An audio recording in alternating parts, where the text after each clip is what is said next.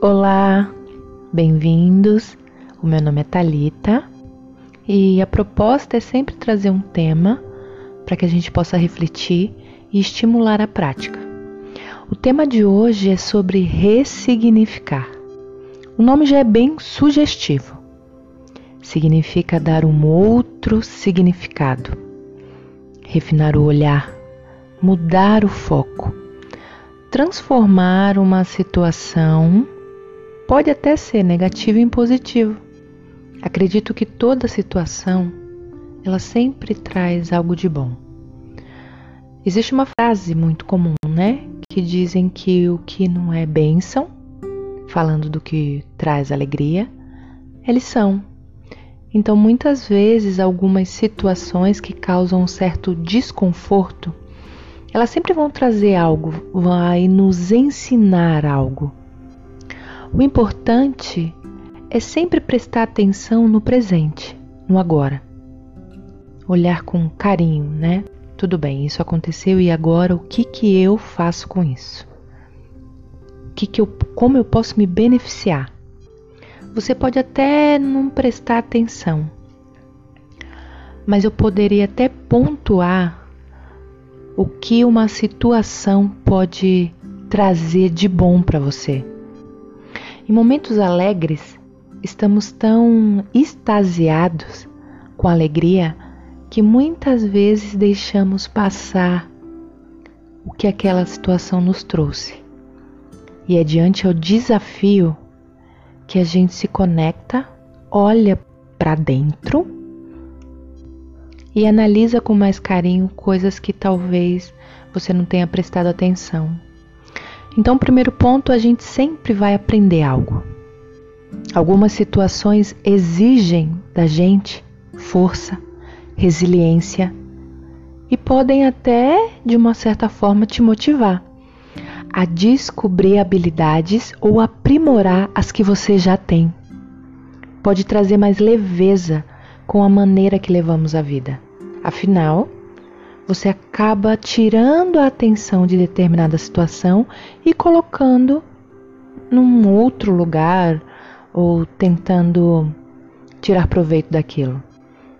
Podem te fazer se desenvolver e crescer. Você pode até aprender sobre gratidão quando você olha com mais cuidado, pois sempre vai ter algo bom dentro daquele contexto. Você aprende a beleza de ser responsável por suas escolhas conscientes. Desenvolve autoconfiança, coragem e autonomia. Ressignificar não é negar a realidade, mas escolher pela beleza do agora, absorver o que é bom. É como se fosse uma espécie de nova direção que aprimora o ser fantástico, incrível que você é então, quais seriam os, os passos, né? Como a gente deve fazer isso? Acolha com carinho e gratidão todas as suas experiências. Essa é a sua história e por meio delas você adquiriu inúmeras características que tem hoje. Honre e respeite tudo isso. Você trilhou caminhos inimagináveis.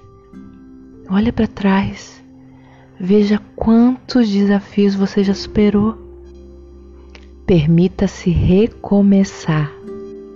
O passado não pode ser mudado. Você pode até utilizar ele como referência para não fazer de novo ou ficar atento. Mas mantenha-se no presente e nas alegrias que você pode ter hoje, agora. Observe com detalhes toda a sua situação. Pense quais são os seus desafios e qual a melhor maneira de lidar com isso. Aqui é uma sugestão falando de situações mais complexas, que exigem um pouco mais da nossa energia e empenho. Mas vale para tudo.